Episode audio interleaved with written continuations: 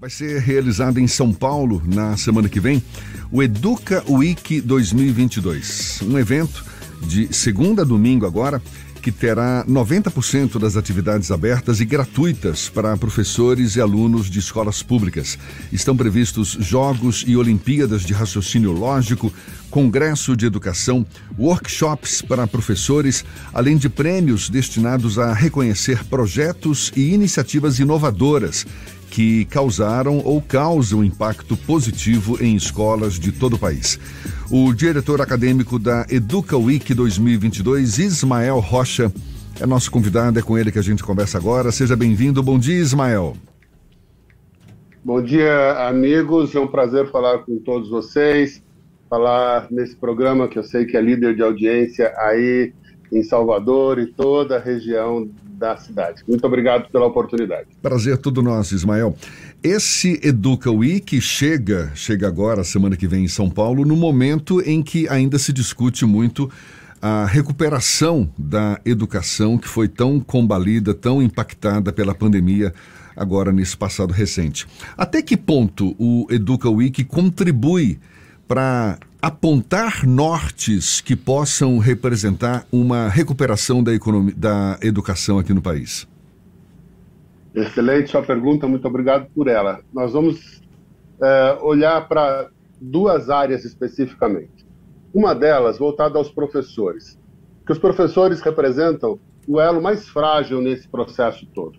Eles foram heróis na pandemia, eles fizeram muito mais daquilo que eles podiam fazer ou sabiam fazer se debruçaram sobre o problema e conseguiram realmente minimizar é, o impacto que a pandemia estava trazendo dentro das escolas. Mas eles ainda precisam de um suporte, precisam de um apoio, principalmente nesse momento de recuperação. Então, o que nós teremos ali no EducaWeek? O que nós chamamos de Fórum de Práticas. O que, que é isso? Nós selecionamos as melhores práticas que estão acontecendo hoje no Brasil para que elas pudessem ser expostas pelos próprios professores que estão desenvolvendo essas atividades.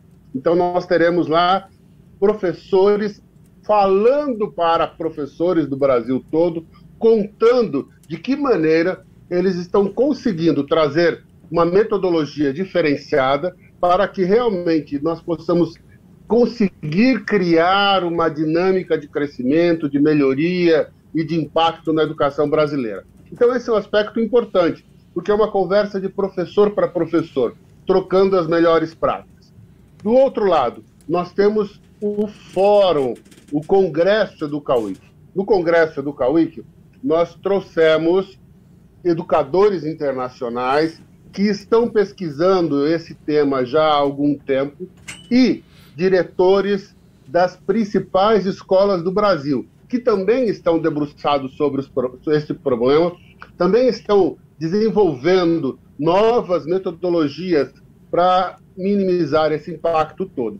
Então, o EducaWeek vem nesse momento histórico, que é um momento de retomada da educação no Brasil, depois do impacto todo que o ciclo pandêmico nos trouxe, mas não é simplesmente o plug and play, quer dizer, acabou a pandemia, tudo está perfeito, tudo está zerado, a educação volta a crescer e ter uma melhoria incrível. Não, porque também os nossos meninos e meninas tiveram um impacto socioemocional bastante grande, a gente sabe disso. Então, nós vamos discutir todos esses aspectos para realmente trazer um olhar para a educação brasileira diferenciada a partir deste ano. Você estava destacando aí esse espaço em que professores estarão trocando experiências com outros professores, projetos que estão dando certo hoje nas escolas. Quais seriam os pontos fracos, os pontos que vão merecer uma atenção maior? Ainda mais agora, não é? Já passados mais de dois anos dessa pandemia e expressão sua mesmo, não é? A educação meio que retomando a sua a, a, o, o, papel que sempre teve, mas com uma força maior agora nesse momento, onde que ainda é, é, existem pontos fracos e que, por exemplo, esse é, Educa Week pode contribuir também para aprofundar a discussão? Os nossos meninos e meninas, eles são nativos digitais. Uma, da, uma das poucas coisas boas que a pandemia nos trouxe foi escancarar para toda a sociedade, principalmente para a comunidade acadêmica, que os nossos meninos e meninas são nativos digitais. O que é que significa isso? Eles nasceram com o celular na mão, eles nasceram trabalhando toda a sua dinâmica de dia a dia através da tecnologia, através do celular, ou de um tablet, ou de um computador, e assim por diante. O que, é que acontece? Historicamente, até o pré-pandemia, nós tínhamos uma educação do século XIX, do século XX, e não uma educação do século XXI. Quando o ciclo pandêmico escancara para todos nós que os nossos meninos são nativos digitais, o que, é que a escola precisou fazer? Precisou modificar a sua maneira de se relacionar com seus estudantes. Precisou trazer toda essa tecnologia para dentro de sala de aula, porque de alguma forma isso foi experimentado durante a pandemia e não dá para voltar naquele modelo antigo, professor, alunos todos sentados, quadro negro, o professor ali falando durante quatro, cinco horas. Então, todo o desenho acadêmico, pedagógico, ele mudou. Ele e, finalmente entrou no século XXI. E esse é um problema sério, porque parados para isso. Nós, professores, aprendemos nos nossos cursos de formação, pedagogia, só que mudou completamente esse desenho. Então, este é um dos pontos principais que nós vamos discutir. Como é que nós introduzimos gamificação no processo de aprendizagem? Como é que nós trazemos o game? Porque os nossos meninos jogam o dia todo, eles estão sempre no joguinho. Então, nós precisamos trazer o que é a realidade desses nossos meninos e meninas para dentro de sala de aula. Os nossos meninos, eles não conseguem ficar mais uma hora ouvindo o professor falar, quanto mais quatro.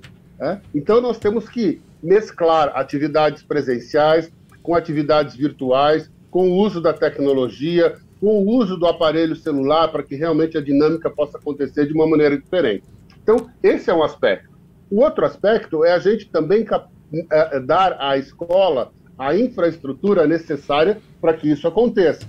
Então, nós estamos falando aí da escola pública. Então, nós vamos ter um dia, nós vamos discutir escola pública.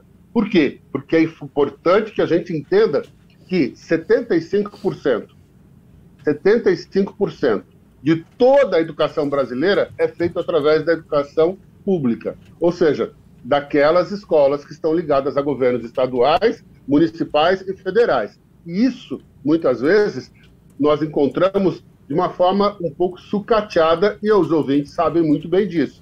Então nós temos que trazer esse problema também. Ou seja, nós precisamos dar um passo para a educação do século XXI, mas nós temos a necessidade de olhar para a infraestrutura e de olhar também para os professores. Então, este talvez seja o ponto principal. De que maneira a gente realmente consegue trazer todo este mundo da tecnologia para dentro de sala de aula mas eu preciso aí fazer todas as adaptações, eu preciso capacitar professores, eu preciso ter uma infraestrutura capaz de absorver tudo isso. Então, o EducaWeek tem um espaço onde este ponto vai ser um dos aspectos mais importantes dentro dessa discussão. O outro aspecto que eu gostaria de destacar, e que também está nesse bate-papo que os professores farão com professores, é, como eu disse rapidamente, o, o impacto socioemocional. Não é? Nós estamos vivendo agora esse impacto socioemocional, resultado de dois anos onde os nossos meninos e meninas ficaram privados de todo o relacionamento. Isso tem um ciclo e agora nós temos uma explosão disso.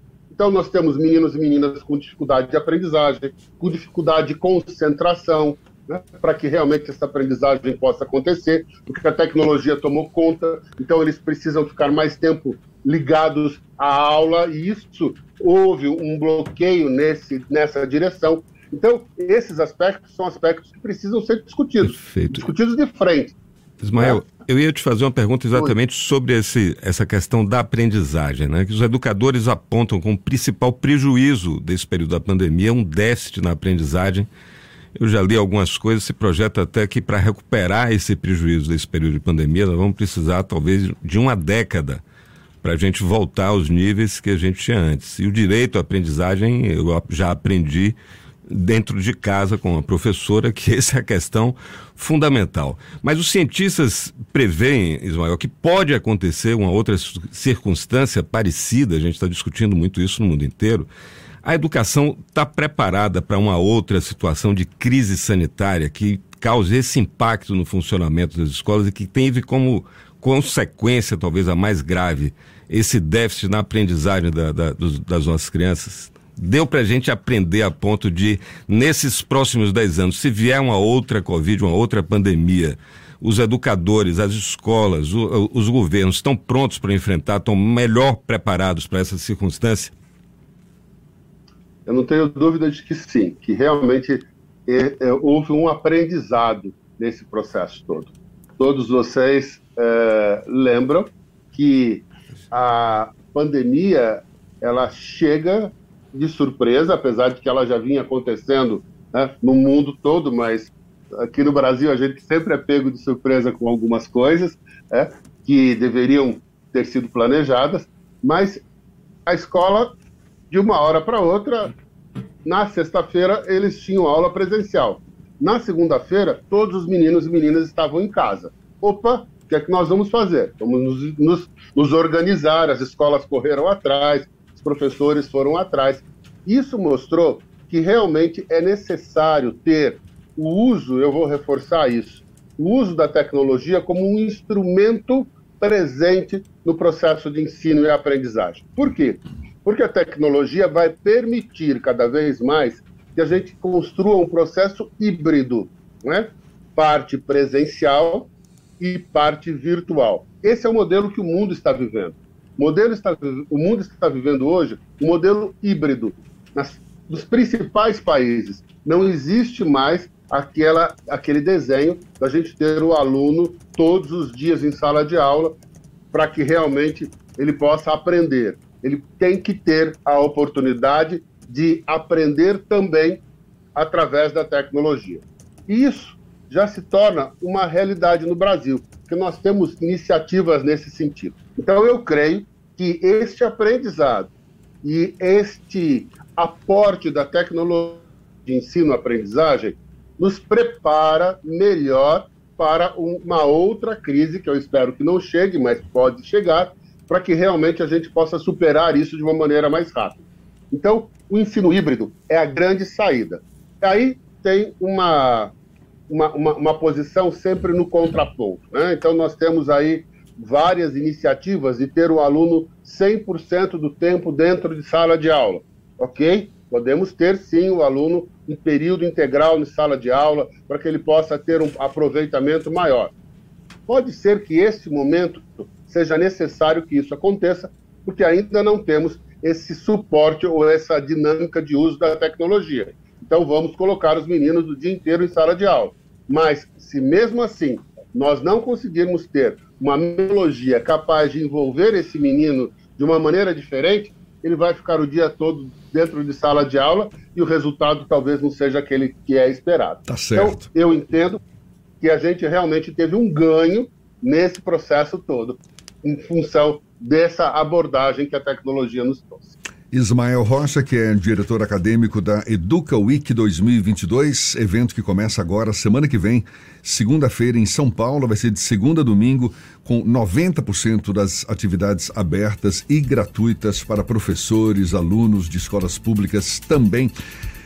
E olha, a programação pode ser acessada pela internet no educaweek.com.br. Ismael Rocha, muito obrigado pela sua disponibilidade. Um abraço, até uma próxima então.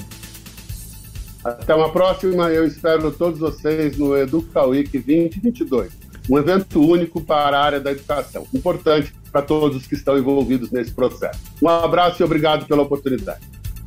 Obrigado mais uma vez. Agora, sete minutos para as oito na tarde FM.